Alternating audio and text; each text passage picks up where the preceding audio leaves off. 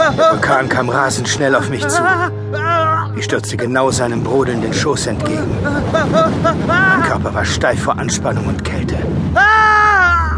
Ich sah den glühenden Fluss nun deutlich unter mir. Jeden Moment musste der unvermeidliche Aufprall folgen.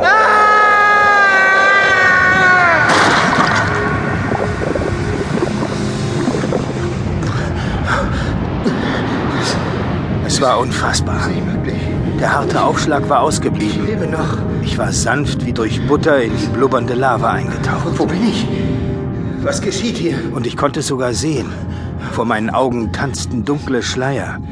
Wie ein alles absorbierendes Feld hatte mich wie damals auf der Insel die Dunkelheit eingehüllt und schützte mich vor der heißen Zerstörungswut der Lava. Langsam ließ die Todesangst meinen Körper wieder los. Ich versuchte ruhiger zu werden und konzentrierte mich auf meine direkte Umgebung. Durch den Kokon aus Finsternis konnte ich deutlich vor mir das orange-gelbe Leuchten des flüssigen Gesteins erkennen.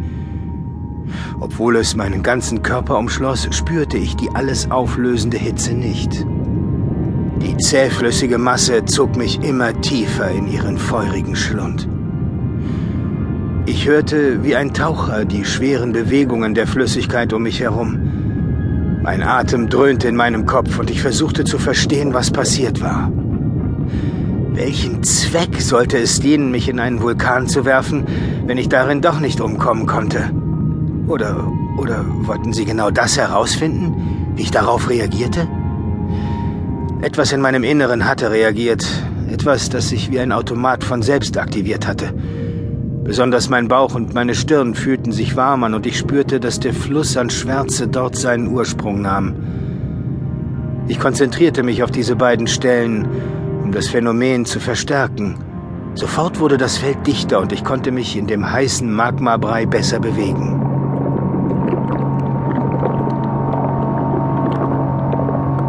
Nach einer Weile fiel mir auf, dass ich nicht mehr weiter hinabsank. Ich hatte wieder festen Boden unter meinen Füßen. Merkwürdig war allerdings, dass das Dunkelfeld um mich herum anfing, sich eigenständig zu bewegen und ich ganz leise ein Zischen hören konnte.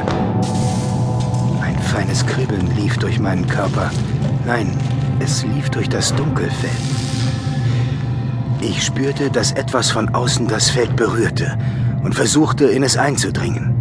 Ein Pochen war zu hören und die dunkle Masse um mich herum schwankte heftig hin und her. Etwas schlug mir hart gegen die Brust und ließ mich nach hinten stolpern. Dann trafen mich immer mehr Schläge. Ich stürzte, hob die Hände schützend vor meinen Kopf und sah mich um. Es gab kein Magma mehr.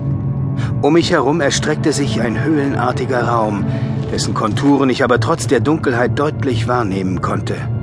Und jetzt erkannte ich auch den Angreifer, der genau wie ich von einem Dunkelfeld umhüllt wurde und zu einem neuen Schlag gegen mich ausholte.